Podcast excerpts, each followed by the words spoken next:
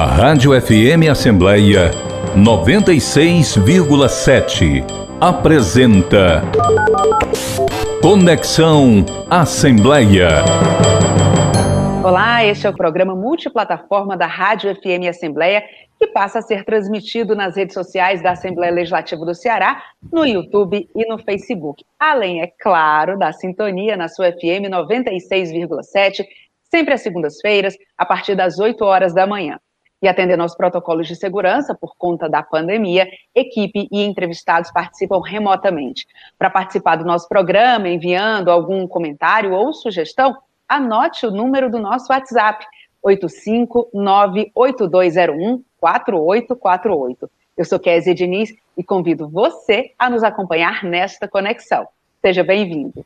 Em tempos de pandemia, empresas e instituições precisam evitar a aglomeração das pessoas. O momento tem exigido esforço e criatividade por parte de empregadores e empregados.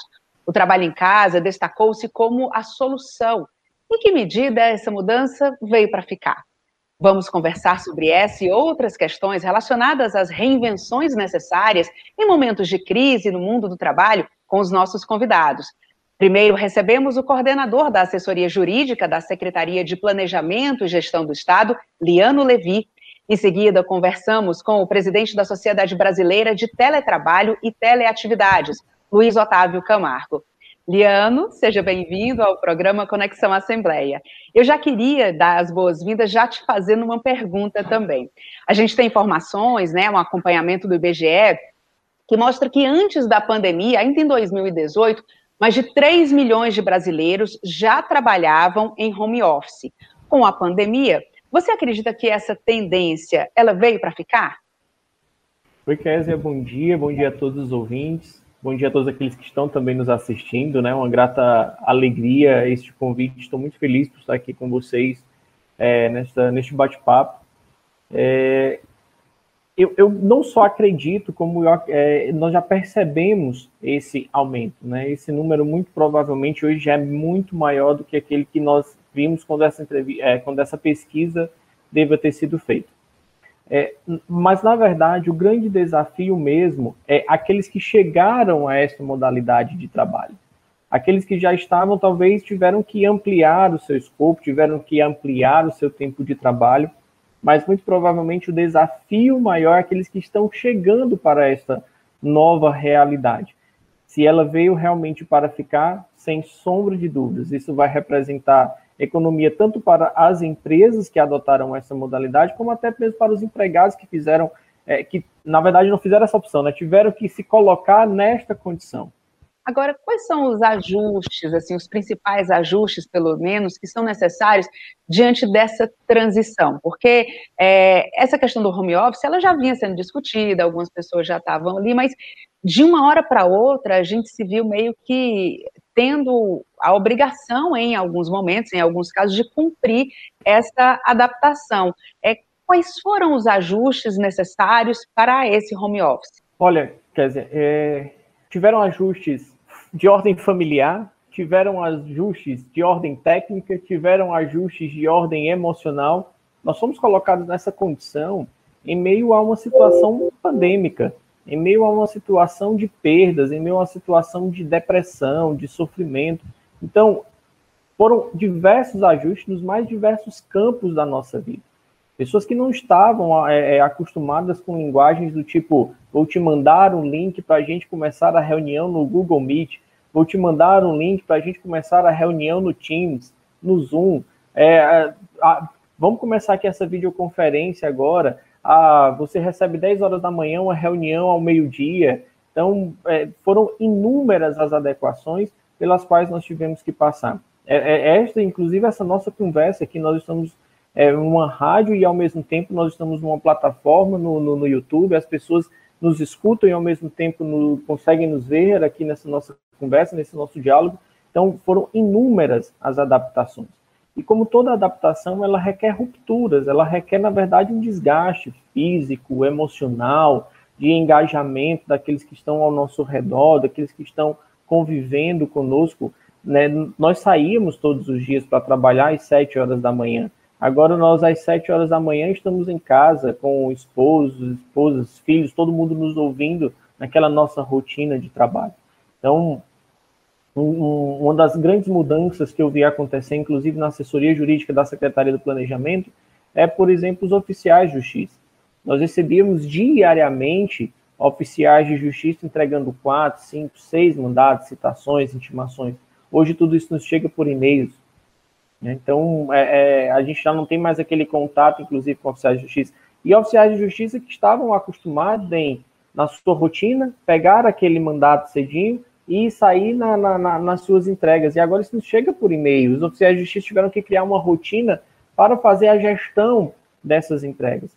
Tiveram que criar planilhas para poder fazer a gestão daquilo que eles estavam fazendo. Então, assim, é, eu, eu acredito que neste momento as adaptações elas representam rupturas na nossa, na nossa forma de ser até pouco tempo e adaptações no sentido de saber se colocar, saber impor limites, inclusive na nossa rotina diária.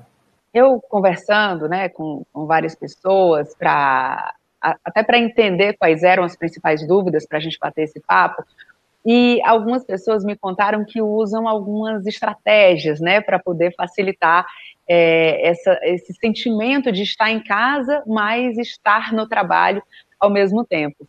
E muitas me relataram aquela questão de que, é, logo no começo da pandemia, logo no começo do home office, se sentiam muito naquela imagem que se tem do apresentador do Jornal Nacional, né? Que ele está de terno aqui, mas está com um, uma samba canção embaixo, né? Então a gente bota uma blusinha mais arrumadinha, mas a gente está por cima do pijama mesmo. E aí algumas pessoas me falaram que é, mudaram isso para não se sentir tão confortáveis, não se sentirem tão confortáveis, é, começaram a se arrumar de verdade mesmo para poder participar do home office quando tinham reuniões, por exemplo. Essa é só uma dica, né? mas eu queria que você, com o seu conhecimento, Levi, falasse para a gente sobre algumas dicas, algum, algumas estratégias que a gente pode usar para melhorar esse home office. A gente tem que ter muito cuidado com esse, com esse, de fato, com essa história do Jornal Nacional, né? Eu também, eu também ouvi muito essa história, tem muitos memes na internet disso, né? Advogado que, de fato, está ali com o seu terno, está com sua gravata, e de repente levanta e pega um copo ali de, de cerveja e está de short, está de fato de, de, samba canção, como você bem falou e tudo. E, na verdade, eu acredito que isso, isso realmente é muito mito, né? Então, a gente, de fato, tem que, tem que se armar, tem que se posicionar, até porque essa, essa mudança né, situacional, essa, o, o, o se arrumar, o se preparar, o colocar uma roupa diferente, ele já te ajuda a romper um pouco essa ideia de que você está em casa. Né? Então, eu, quando participo das audiências, que eu sei que eu vou ter audiências, é, eu é, coloco toda a vestimenta que, de fato, a liturgia daquele ato reclama. Porque senão você também não consegue virar a chave na sua cabeça, quer dizer, você não consegue virar a chave na sua mentalidade. Você fica dentro de uma zona de conforto que não permite te estar imersa nessa situação eu assisti a entrevista que você fazia com o Ciro Gomes e eu já estava, de fato, tentando me colocar dentro dessa situação de entrevista. Me desligar um pouco de que eu estou em casa, como eu faço todos os dias no meu sistema de home office, para não, não criar uma situação de zona de conforto que inviabilize a minha atividade. E, e quando você pensa assim, é, eu percebi também, e inúmeras entrevistas demonstram isso, inúmeras pesquisas demonstram isso, e isso tem aumentado a produtividade das pessoas. O fato de estarmos em casa, de estarmos dentro de uma situação mais estável, mais confortável, não comprometeu o entregar das atividades dos trabalhadores. Contudo, é, eu sugiro, né, eu sempre dou essa ideia de que nós rompamos a ideia de que estamos em casa. Se prepare, coloque. Eu, particularmente, mantive a minha rotina como se ao trabalho fosse, né? Eu, geralmente, às 7h44 eu estava no carro, né? Eu ligo a, a rádio, às 7h44 eu estava no carro, indo para a Secretaria do Planejamento. Então, muitas vezes, às 7h44 eu já estou né, vindo aqui para a mesa, já trago o, o computador para a sala, porque eu não deixo o computador no escritório, porque a gente tende a, estando no escritório, não respeitar o horário de almoço, não respeitar o horário de encerramento do expediente. Então, eu costumo trazer o computador para a sala e às vezes eu monto quase que um, um, mini escritório também na sala de estar na minha casa, porque aí quando chegam os momentos das refeições, os momentos de convivência familiar, eu me vejo na situação de obrigatoriamente encerrar o expediente ou dar uma pausa no meu expediente. E aí mudar de novo a mentalidade para entender que agora eu estou no momento família, que eu estou no momento de, de, de amigos aqui, de convivência, porque senão a gente de fato estica o nosso expediente aí, sabe Deus até que horas. É, a gente vai ter daqui a pouquinho a participação do repórter Silvio Augusto, mas antes da participação dele, eu queria te perguntar: é, tem como a gente pontuar quais são as vantagens e as desvantagens? Eu, assim, logicamente, a primeira coisa que a gente pensa é essa questão do deslocamento, né? Como você falou, 7h44 você já estava dentro do carro. Agora, 7h44 você já está é, no seu local de trabalho, é um teletransporte, né? Literalmente. Mais tempo no trânsito.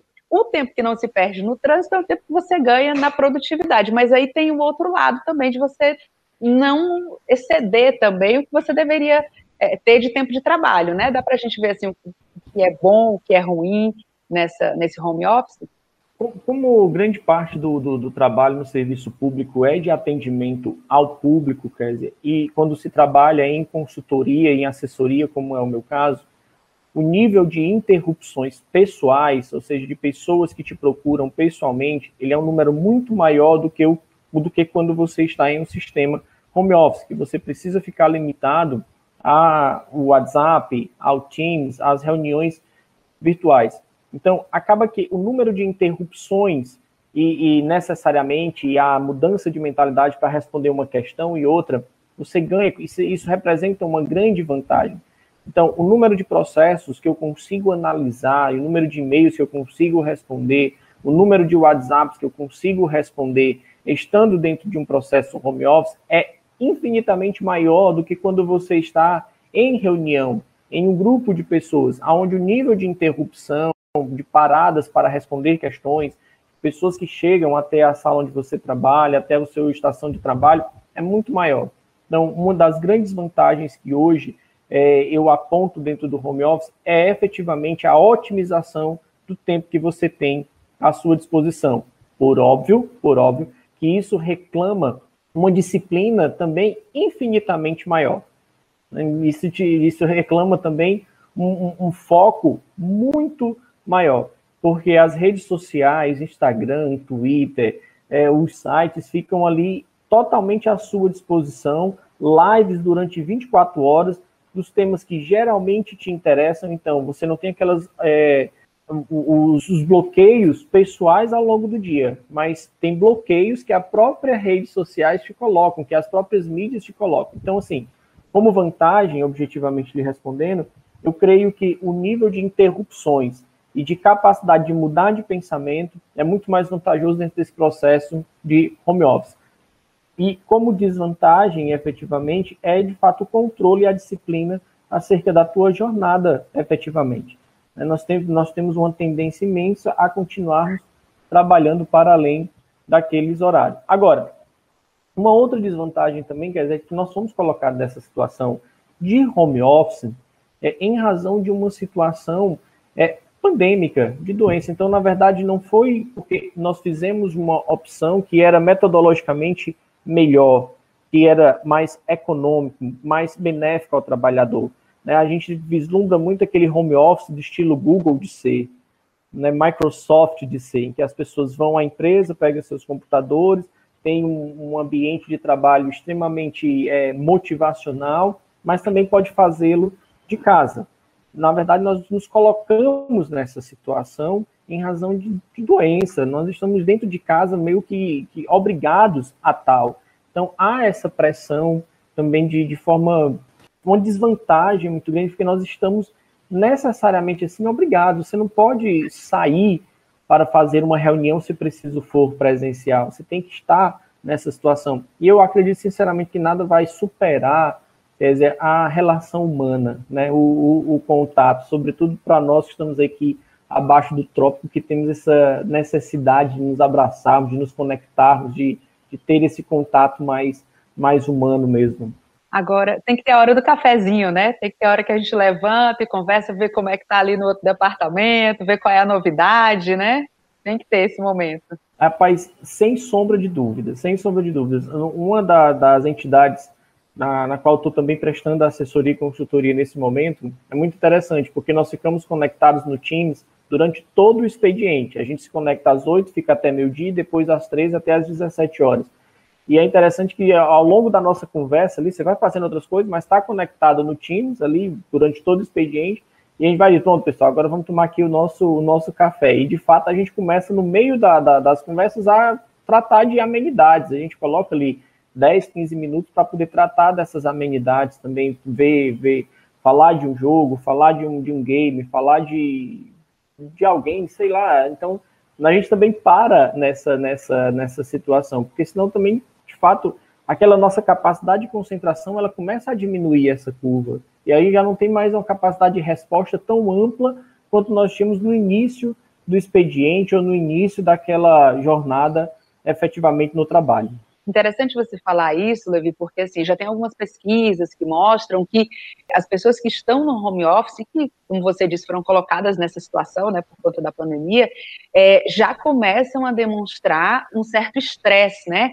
com essa questão do contato com a câmera, a sensação de se sentir vigiado, né, enquanto está trabalhando, se sentir vigiado, é como se você tivesse ali o olhar do seu supervisor, do seu chefe, dos seus colegas de trabalho, toda hora ali em cima de você, então isso causa um estresse, é lógico que isso causaria, né, você pensando hoje assim, é lógico que esse sistema ia causar, como fugir desse estresse? É fazendo essas pausas, é tentando, é, de alguma forma suavizar essa, esse Big Brother que fica aqui em cima da gente, essa câmera ligada direto?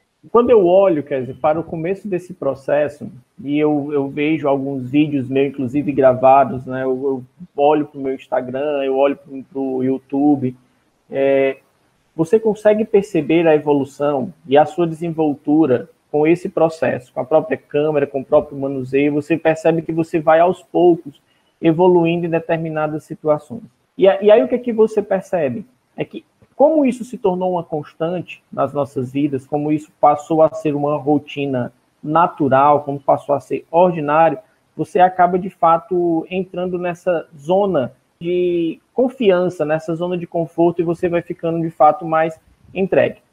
Contudo, contudo, é, essa sensação Big Brother que você falou, né, de você ter o seu gestor que está pedindo que você mantenha a câmera ligada, mantenha-se conectado, você sai, às vezes, você consegue fazer dentro da jornada tantas outras atividades, mas você se mantém conectado, ou seja, às vezes você, você precisou ir ao supermercado antes do almoço, mas você se manteve conectado, você se manteve naquela reunião, e isso de fato começa meio que a comprometer a privacidade do empregado. Isso começa, de fato, a comprometer a, a, a sua própria convivência dentro do, do, do, trabalho, uma rotina, de fato, de estresse. O que eu costumo, de fato, conversar muito com, com as pessoas do, que colaboram comigo, que estão ali na, na, no dia a dia trabalhando comigo, é que se nós, de fato, estivéssemos trabalhando segunda a sexta-feira, nós estaríamos naquela posição de trabalho. Nós estaríamos na frente daquele computador, nós estaríamos então, de certa forma, foi flexibilizado, mas não para que a gente pudesse fazer o nosso expediente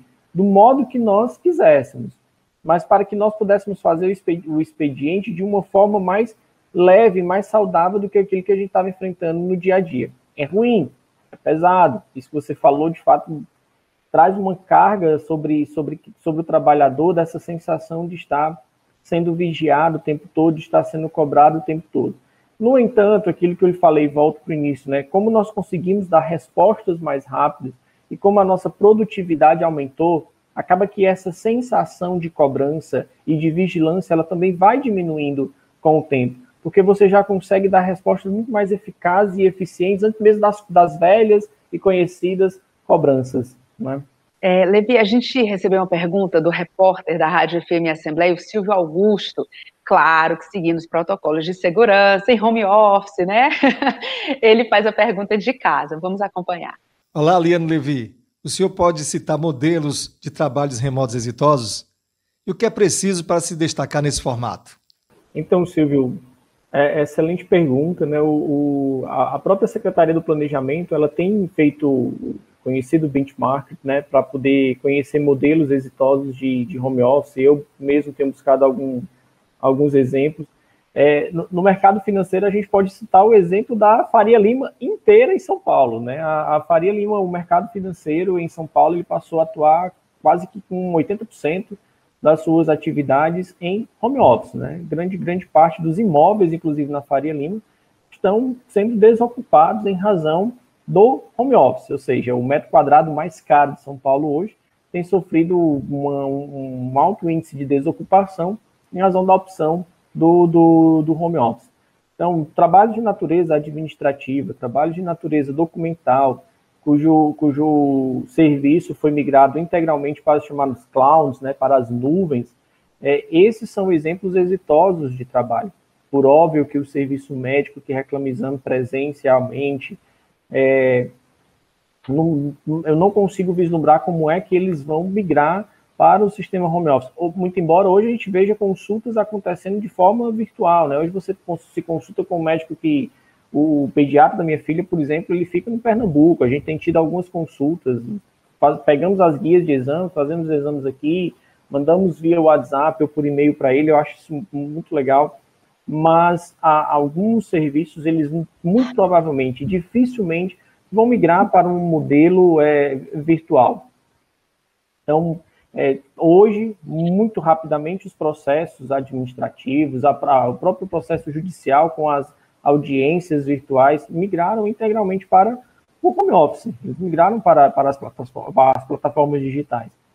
Agora, o que fazer para se destacar é, acerca de é, neste, neste campo? Eu, sem sombra de dúvidas, aprender a atuar com as ferramentas é, de multimídia, com as ferramentas digitais, com o computador é, eu ainda consigo encontrar muita resistência de amigos, né, pessoas próximas que, que, que, resistem a ter um, um, Instagram, que resistem a ter um Twitter, que resistem, é, que, que não escutam plataformas tipo Deezer, Spotify, que é, não abrem mão, às vezes, de um CD, de um pendrive, mas é, a, a única forma, o único caminho que hoje, né, é, você percebe pesquisas, você percebe de pessoas que trabalham nesse meio, a única forma de você se destacar nesse meio é efetivamente se atualizando acerca dessas ferramentas. Nós conversávamos no, no começo, eu dizia para a Kézia, passou a fazer parte da nossa rotina é, nomes do tipo Google Meet, Zoom, Teams e tantas outras plataformas de, de reuniões virtuais, e que você precisa lidar com, com esse liga microfone, liga câmera, faz a apresentação da sua tela, atualiza documentos é, é, virtuais que estão sendo compartilhados naquele momento. Né? Você, eu, por exemplo, trabalho com documentos que são atualizados ao mesmo tempo por três pessoas. Outros dois colegas atualizam documentos e planilhas comigo naquele mesmo momento que o documento está é, arquivado em nuvem. Então, se você resistir a essas atualizações que as mídias digitais é, reclamam de você, é muito provável que você seja aquele cara que não migrou do seu curso de datilografia para o seu curso de digitalização de uns 20, 30 anos que se passaram. Agora, Levi, vamos falar do outro lado, porque assim, a gente está falando do pessoal que conseguiu se adaptar ou está se adaptando ao home office, mas quais são as soluções pensadas para aqueles trabalhadores que não têm condição de trabalhar remotamente seja pela natureza do trabalho mesmo, seja por não dispor das ferramentas, uma boa internet, é, enfim, às vezes só tem o celular, não tem um computador, não consegue fazer essa transmissão. Como é que essas pessoas podem se adaptar a esse momento? Seria, seria muito tópico falar para você, quer dizer, que essas pessoas não vão encontrar dificuldade.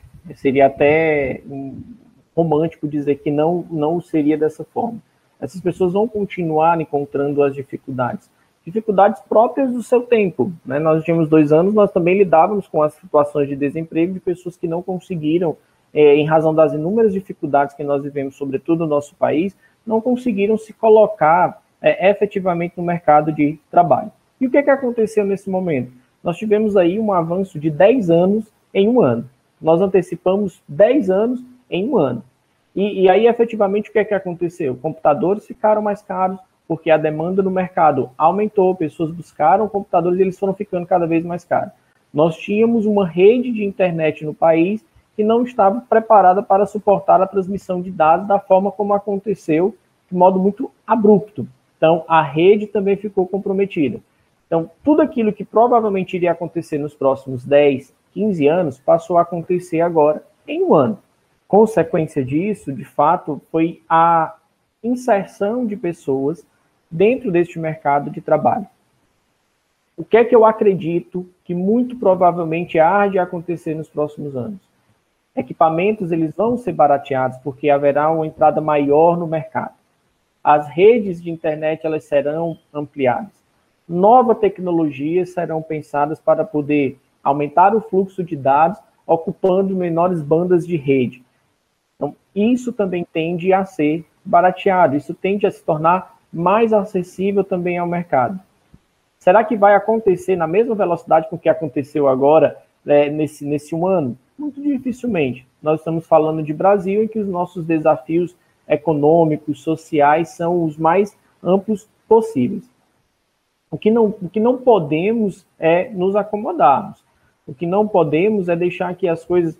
Eu, eu recebo, por conta desse, desse, desse campo que eu tenho conversado muito, dialogado muito, eu recebo muitos vídeos são muito, muito, muito legais, são muito motivadores sob o ponto de vista do, da, da, das redes de compartilhamento, né?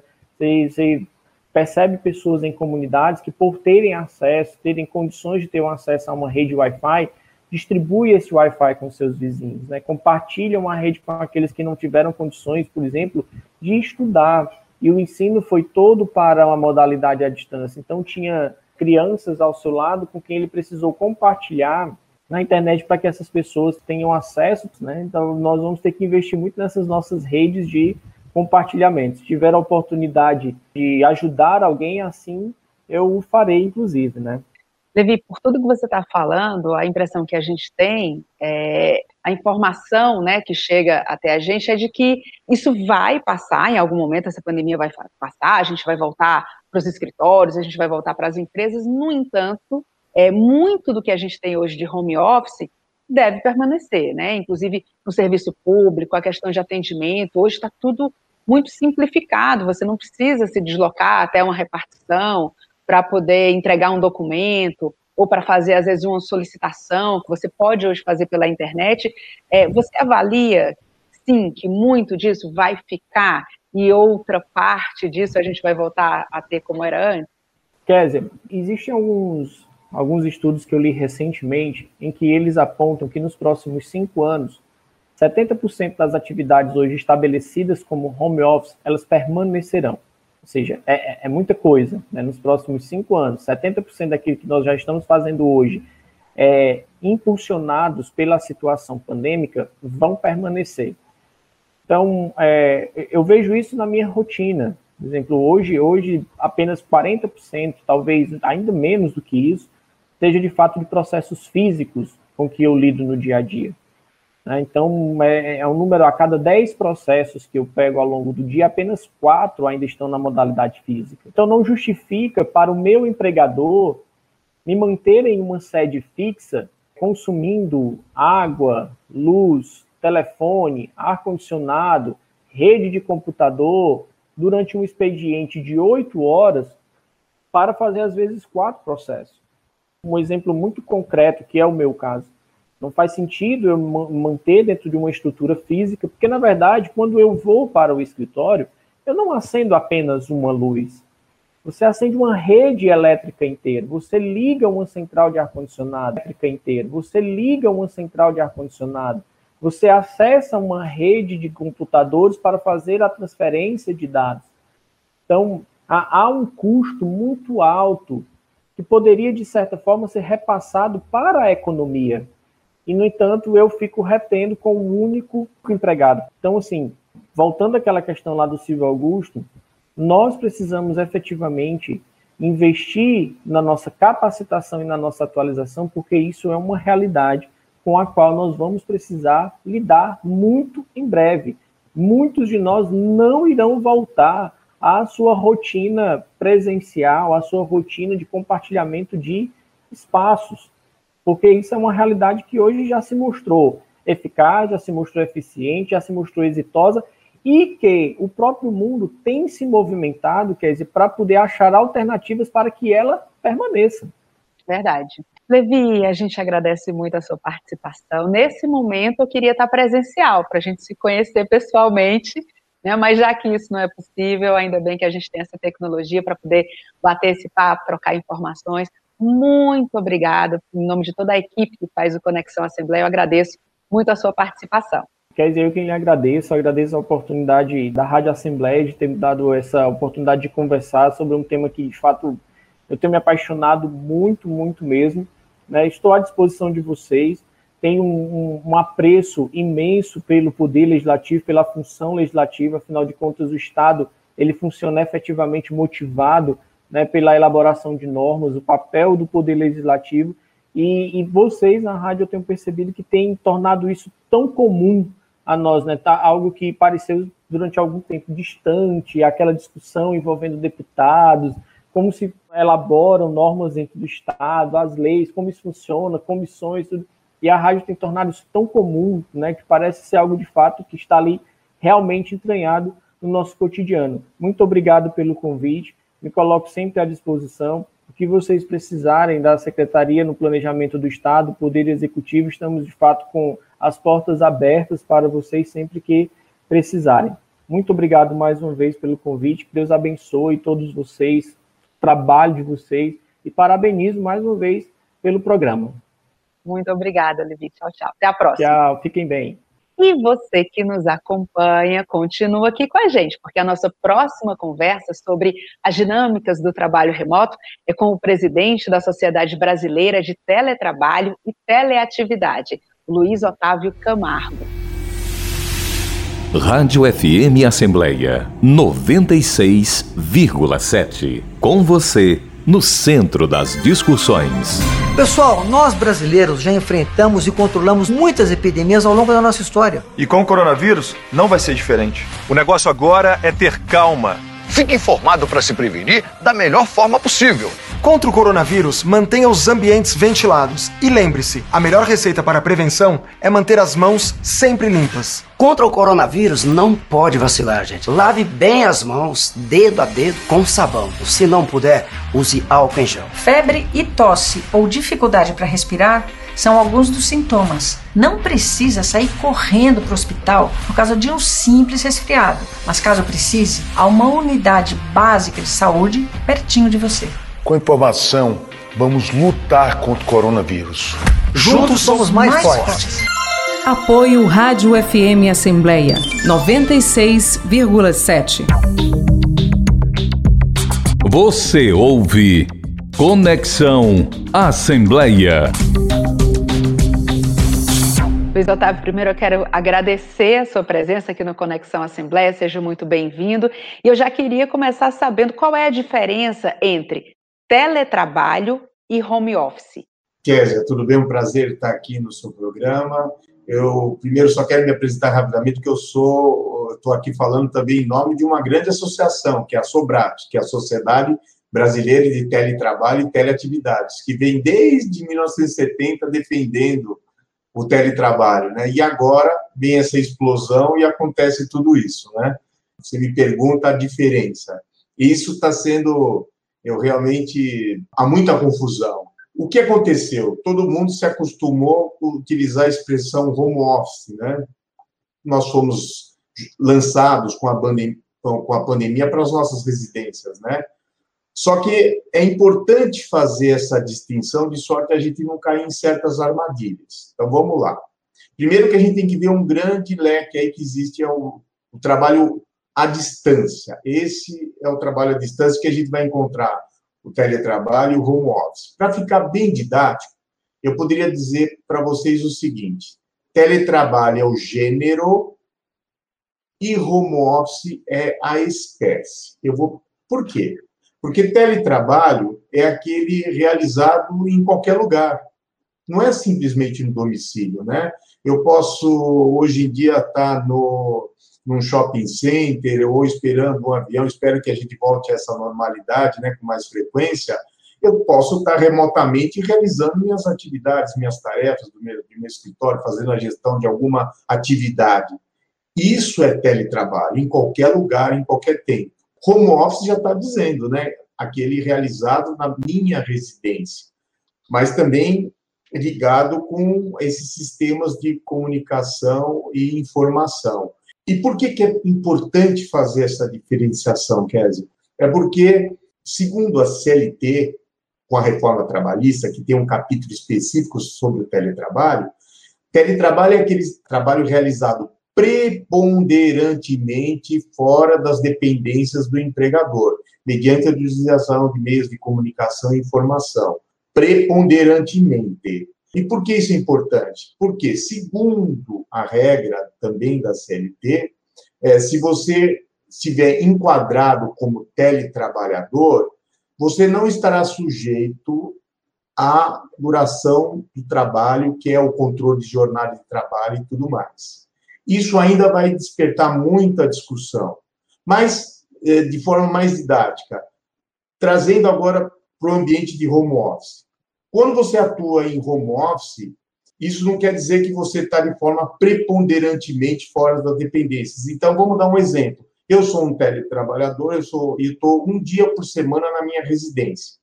Se eu tinha no meu espaço, no meu trabalho, controle de jornada, e eu fico um dia por semana na minha residência, eu vou seguir a mesma regra do controle da jornada, entendeu? Se eu sou um teletrabalhador e eu estou preponderantemente fora, aí eu vou ter um contrato escrito com regras específicas e em tese, eu não estarei sujeito a controle de horário, tá certo? Então, essa é, diferenciação de idade, que ela se faz muito importante, justamente para que a gente não caia em armadilhas. Afinal, tem controle de horário, não tem controle de horário. Se bem que, se você quiser, a gente pode se aprofundar um pouco mais e mostrar que às vezes, essa questão de se eu sou um teletrabalhador, eu estou preponderantemente fora das dependências do meu empregador, eu sou um teletrabalhador, então eu não estou sujeito ao controle de horário? Não necessariamente. Te dou um exemplo prático. Trabalho em teleatendimento. Teleatendimento. Eu estou aqui cinco dias para semana fora das dependências, estou na minha residência, sou um teletrabalhador, tenho um contrato com todas as regras, sou um teletrabalhador. Mas a minha função, a natureza dela é o controle. Quantas vezes eu, as minhas pausas, tudo é gravado também, porque tem uma interconexão com o Código de Defesa do Consumidor, todas as nossas conversas serão gravadas. É a intenção do empregador controlar o horário de trabalho. Ora, mas se eu sou então teletrabalhador, eu estou preponderantemente fora, quer dizer que eu não vou ter controle de horário? Esses acertos que a gente precisa fazer com uma nova legislação, que eu já vou adiantar para você, e você sabe muito bem, né? Você está aqui no ambiente da Assembleia, né? Há um movimento na Câmara Federal, são muitos projetos que tratam sobre teletrabalho e vem normatização para clarificar alguns aspectos no que se refere à jornada de trabalho, controle e tudo mais. Então, vem novidade por aí. Agora, Luiz Otávio, assim, antes da pandemia, a gente já vinha começando a refletir sobre essa questão do excesso de trabalho em horários em que a gente teoricamente estaria fora, né? A gente estava fora do ambiente de trabalho, porque com o WhatsApp é praticamente impossível. WhatsApp, e-mail, toda hora você, né, recebe uma mensagem, tem uma pergunta, enfim, toda hora você você está ligado ali é, tem grupos do pessoal de trabalho, grupos de reunião, enfim. Então, a gente pensando antes da pandemia, a gente já vivia essa questão de que, não, peraí, esse, esse momento agora eu estou fora do meu horário de expediente, eu não posso, eu estou trabalhando. É, mas não é horário de trabalho. Já existia essa, essa relação, assim, essa questão, esses questionamentos, né? Agora, com a pandemia, enfim, a gente tendo que estar tá fora do ambiente de trabalho, tendo que reinventar, ressignificar, né, esse, essa sala de trabalho aí, é, agora a gente discute com mais seriedade essa questão, até porque envolve um número maior de pessoas. Essas novas regras que podem surgir, que estão sendo discutidas, elas trazem também essa preocupação de incluir o WhatsApp ou o e-mail, responder e-mail, tudo isso dentro do que seria um horário de, de expediente? Acho a tua pergunta importantíssima. É, primeiro que a gente já estava a nossa saúde mental ela já estava combalida antes da pandemia.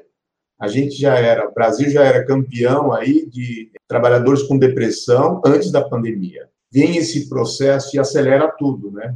Então, a gente ficou o que alguns, é, muita gente chama de da hiperconexão.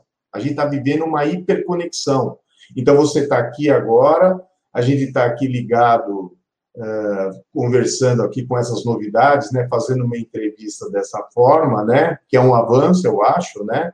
Eu sou advogado, eu tenho fazendo uma audiência com o ministro no Tribunal Superior do Trabalho. Antes, o que eu faria? Eu tinha que pegar aqui de São Paulo, ir até o aeroporto, eh, fazia uma, um pouco de tempo na, no, no, aeroporto para poder ter uma audiência de 10 minutinhos com o ministro e voltava. Era um dia inteiro para falar 10 minutos. Ganhamos tempo.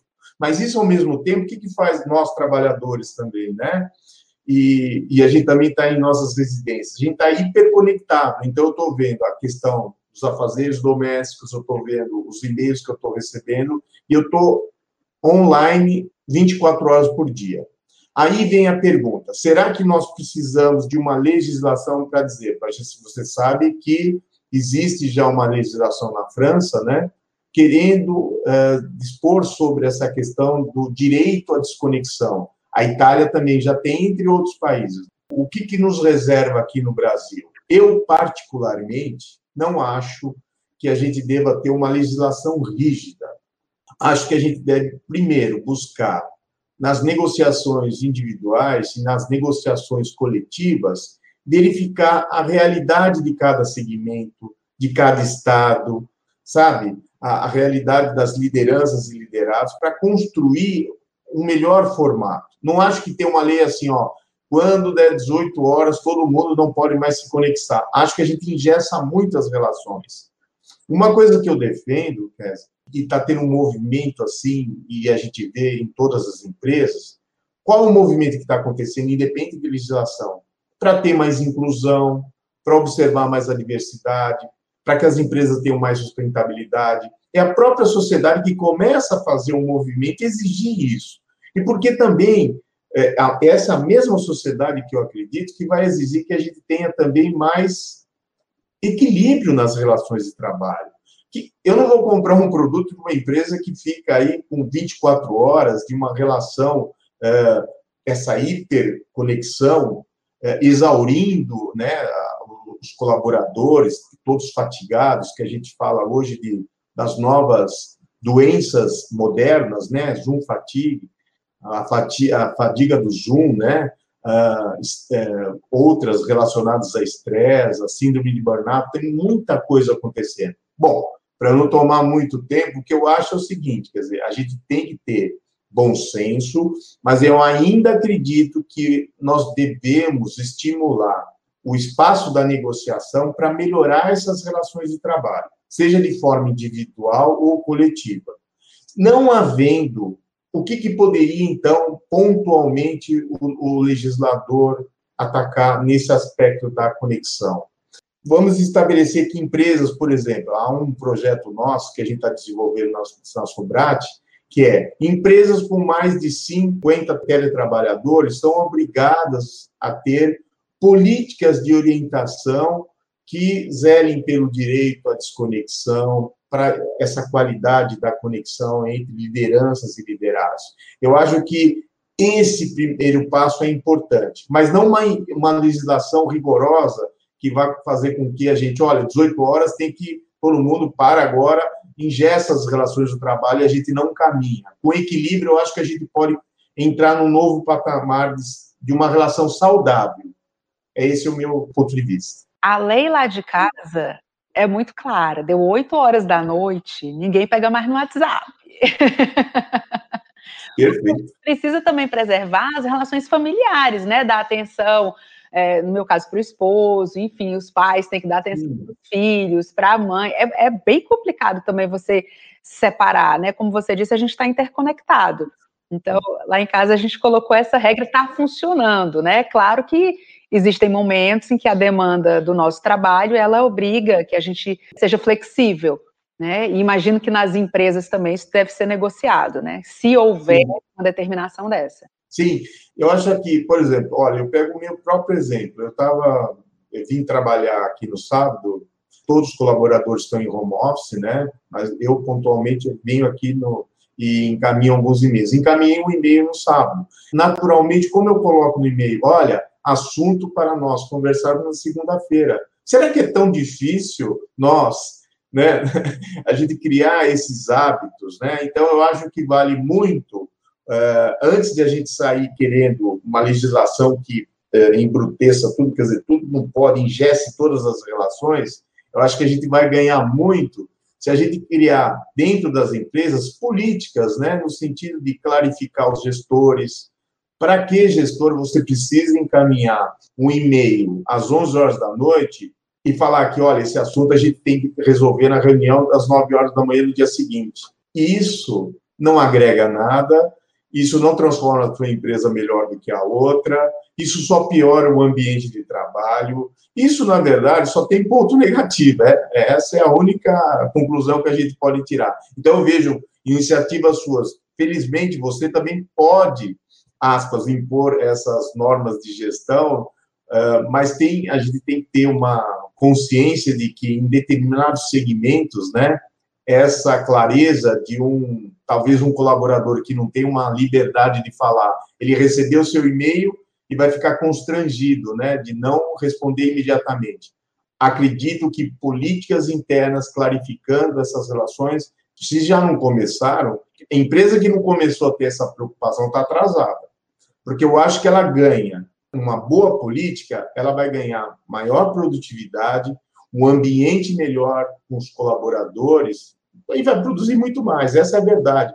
Essa falsa impressão de que ficar 24 horas conectados eu vou, é só, no meu entendimento, é, é fruto de uma liderança insegura, que quer mostrar trabalho e que não está sabendo lidar muito bem com seus liderados. Fica a dica, né? Hashtag fica, fica a dica. Fica a dica. Luiz, a gente tem a participação agora do deputado estadual Eumano de Freitas, que faz também algumas ponderações.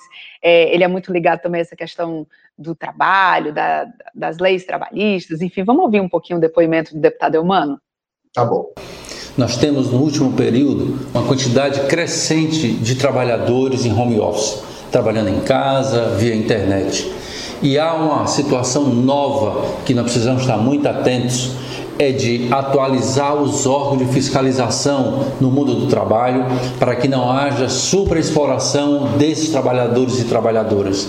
Eles têm a comodidade de poder trabalhar na sua casa, mas é, muitas vezes o trabalho que para eles é colocado extrapola em muito a necessidade de jornada de trabalho que tem a limitação legal. Portanto, penso eu que isto é um, uma nova situação que se coloca para a classe trabalhadora e de que ela vai se colocar e se impor de um número significativo de trabalhadores em home office, mas precisamos urgentemente que os órgãos de fiscalização, o Ministério Público do Trabalho e a nossa legislação, que nesse caso necessariamente é federal e também a fiscalização, seja devidamente atualizada para que trabalhadores não sejam ainda super explorados no nosso país. A gente agradece a participação do deputado Eumano de Freitas, e eu já queria emendar aqui com esse argumento que o deputado utilizou, Luiz, é, como é que fica a fiscalização na área trabalhista, né? Como é que ela pode se adaptar a essa realidade do trabalho em casa?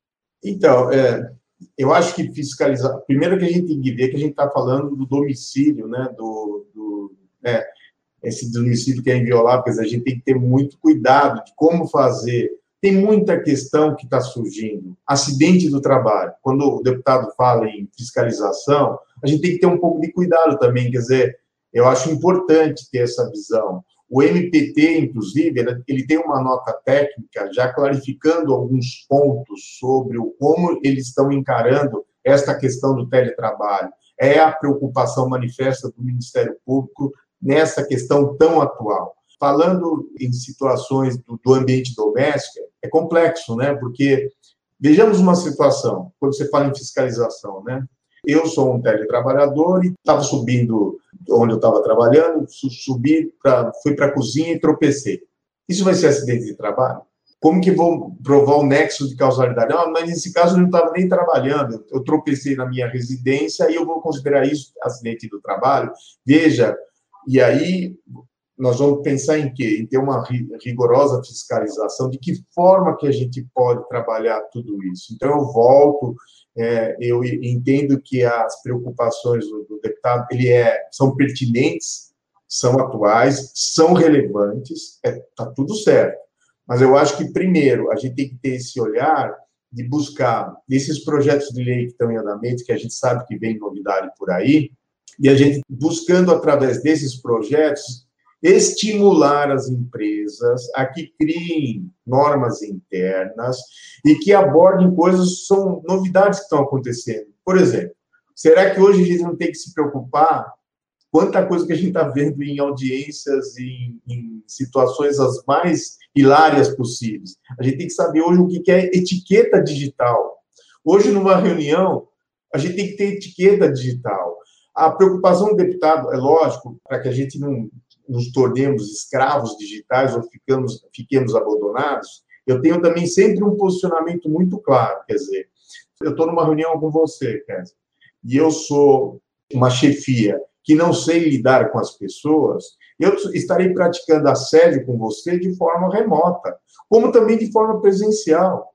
Então, a gente não pode só colocar o mensageiro, no caso que é o teletrabalho, vamos matar o mensageiro. Não, o teletrabalho não tem culpa de nada. O culpado é empresas que não preparam melhor os seus gestores, que não preparam políticas internas, observando a saúde, observando a etiqueta digital, observando todas essas questões, saúde do trabalhador. Ah, e aqui parece que se eu não falar isso, eu não vou estar nem enfrentando o assunto. Qual é a importância? Aí eu vou um pouco buscar aí o que o deputado falou ter essa visão do empregador de observar melhor a questão do custeio, dar condições para que esse teletrabalhador possa, ou que está em home office, possa realizar suas atividades, com, observando a ergonomia. O que, que eu, o empregador, tem que observar? Era eu vou fazer. Eu perguntar, inclusive, deixa eu lhe interromper aqui já para aprofundar nessa pergunta. É, essa questão da ergonomia, quando a gente está num escritório, isso é muito observado. Se a cadeira está correta, a altura, enfim, isso é muito observado. E a gente, num ambiente de escritório, por exemplo, é muito comum a gente perceber as lesões, né, de então, a própria questão do tempo que você usa o mouse, enfim, quando você está no, no, teletrabalho, ou quando você está em home office, enfim, é, como é que isso pode ser observado? Porque nem todo mundo tem em casa uma cadeira correta, né, para poder sentar, é como se tem no ambiente de trabalho tradicional. Como é que isso pode ser acompanhado? Bom, primeiro aspecto é sempre fazer, é, trabalhar os gestores, né? Eu, se fosse hoje, eu, eu empresário, o que eu faria? É, faria uma cartilha de ergonomia, faria cursos online para os meus colaboradores para saber, olha o que você tem que observar, a postura, a questão da ergonomia, evitar posições que podem gerar problemas no futuro e trazer essa informação através de cursos online. Mas daí você pode me perguntar, né, Guess? Bom, muito bonito, né, Luiz? Você tem a cartilha e não dá minimamente a menor condição para que esse teletrabalhador possa exercer sua atividade. Aí que a gente vai ter que saber diferenciar. Por exemplo, se eu estou falando de um de um colaborador que não tem nem condições de ter o seu a sua cadeira ergonômica, o que compete ao empregador? Bom senso, eu vou fornecer essa cadeira porque eu estou também evitando problemas futuros e estou trazendo qualidade de vida para esse teletrabalhador que está em home office e mais do que isso, ele vai produzir mais, com mais saúde. O que me leva a não ter esse tipo de entendimento? Essa é a pergunta. Então, fica aqui a outra dica né, que a gente precisa dar. Então, acho que vale a pena esse tipo de movimento. Agora, se eu estou contratando um alto executivo, ele na contratação, eu, eu, estabeleço que ele deve ter, ele tem um, um, uma boa remuneração, com seus bônus, eu acho que ele tem, a gente tem que saber tratar de, de forma diferenciada. Ele tem condições de adquirir o seu, uh, a sua cadeira ergonômica, com, com todo o seu aparato aí de segurança, porque é compatível isso. Então, a gente tem que analisar cada caso. Eu estou diante de um trabalhador hipossuficiente, que precisa de ajuda, na questão do custeio, eu estou do lado de um hipersuficiente, um, um profissional que, que, trabalha, é, que tem condições de adquirir o seu toda a questão de, de cadeira e tudo mais. É isso, eu acho que a gente tem que ter, resumindo, é, sempre o bom senso, mas não ficarmos é, sem tomar nenhuma atitude. Eu tenho que ter políticas internas, eu tenho que agir também é, com, é, dando subsídios para que esse colaborador ele possa desenvolver essa, as suas atividades. Mas eu queria voltar um pouquinho na sua fala para tratar sobre essas questões que estão em discussão na Câmara Federal. O que é que você aposta como é, que esteja ali entre as principais mudanças que devem surgir? O que é que deve avançar primeiro? Quais são as primeiras novidades que a gente deve ter? Tá. Hoje a gente tem, estou aqui na frente do artigo 75, como a gente define hoje teletrabalho? O trabalho realizado preponderantemente fora das dependências do empregador uma, uma mudança que talvez eu, tô, eu aposto que vai acontecer, essa palavra preponderante vai sair. Vai sair. Então, quem é teletrabalhador? Quem está trabalhando remotamente. E, e daí você pode me perguntar, mas tudo bem, Luiz, mas qual é a, a, a implicação na prática isso vai? Bom, isso é aquela confusão de horas extras, tem controle ou não tem controle. Porque se a gente considera hoje quem é está de forma preponderantemente fora das dependências do empregador, ele não tem a jornada de trabalho controlada. Mas o que eu acho que o legislador vai se preocupar? Nós podemos ter jornada controlada ou sem controle. Nós vamos definir isso, eu, empregador, no meu contrato de trabalho. Se vai ter controle ou se não vai ter controle. Porque, por vezes, Kézia, eu, empregador, quero controlar a jornada. E vamos agora falar eu já vou avançar um pouco no tempo, mas o que vem por aí? Com esses com 5G, inteligência artificial, com re realidade aumentada, com tecnologias áticas, quer dizer, a gente vai ter uma reunião que eu, eu consigo ter a percepção, eu posso te cumprimentar, Kézia, como se estivesse iniciando uma reunião, e você vai sentir a questão tátil mesmo, com tecnologia ática, isso já é, já vai ser uma realidade. Então, todo esse universo, todas essas mudanças, a gente tem que estar pronta. E eu, por vezes, vou querer controlar a jornada de trabalho. Tem horas que não. Então, eu acho que vai ser essa mudança que vai acontecer eh, na legislação para evitar esse grande drama dos empregadores, eu reconheço, afinal, tem direito a hora essa, não tem direito a hora essa, de que fala. E outro ponto que eu acho de vital importância Talvez vai ter um embate muito importante em Brasília a questão do custeio. Afinal, quem paga a conta, Kézio? Vai ser o empregador? Porque hoje, se a gente for a fazer uma análise do que está na CLT com a reforma trabalhista, não é obrigação do empregador ou do empregado. Quer dizer, as partes vão determinar, num aditivo ao contrato de trabalho, quem ficará responsável. Há quem sustente, e eu acho que essas duas correntes são, devem ser respeitadas, que há que se observar o princípio da alteridade. O que, que é isso aí? Quer dizer, o empregador é que detém o risco do negócio. Se ele tem o risco do negócio, ele é que deve suportar as despesas. A outra corrente que entende que não. Aquilo que ficar convencionado. Então, vamos esperar uma discussão muito acalorada em Brasília, sobre essas questões, se vai ser obrigatório, não vai ser obrigatório, para quem será obrigatório. E, por fim, é, tudo que envolver é, medicina e segurança do trabalho, qualidade de vida, para que, a gente, para que os, nós, teletrabalhadores, a gente não pode adoecer né, nessa hiperconexão. Então, vem também alguma pitada aí de ou de políticas internas, ou de uma forma mais abrangente ou menos abrangente, mas eu faço essas apostas do que vem de novidade por aí. O que fica certo, Luiz Otávio, é que a gente vai ter que conversar outras e outras e outras vezes, né? Porque vem muita coisa aí pela frente. Foi muito bom, agradeço muito a sua participação. Já deixo aqui nosso convite aberto para a gente conversar quando a gente tiver essas outras novidades aí em andamento, em discussão. Muito obrigada. Pode deixar, muito obrigado. Um forte abraço. E em tempos de pandemia, A Rádio FM Assembleia precisa se reinventar diariamente para continuar chegando até você. No Conexão Assembleia, a principal novidade é que você pode acompanhar o programa tanto no rádio, sintonizando a FM 96,7, sempre às segundas-feiras, às 8 horas da manhã, como também nas páginas oficiais da Assembleia, no Facebook e também no YouTube. Portanto, basta acessar as redes sociais da casa para que a gente possa seguir conectado. E para participar do nosso programa, enviando algum comentário ou sugestão, anota aí o nosso WhatsApp 8598201 4848.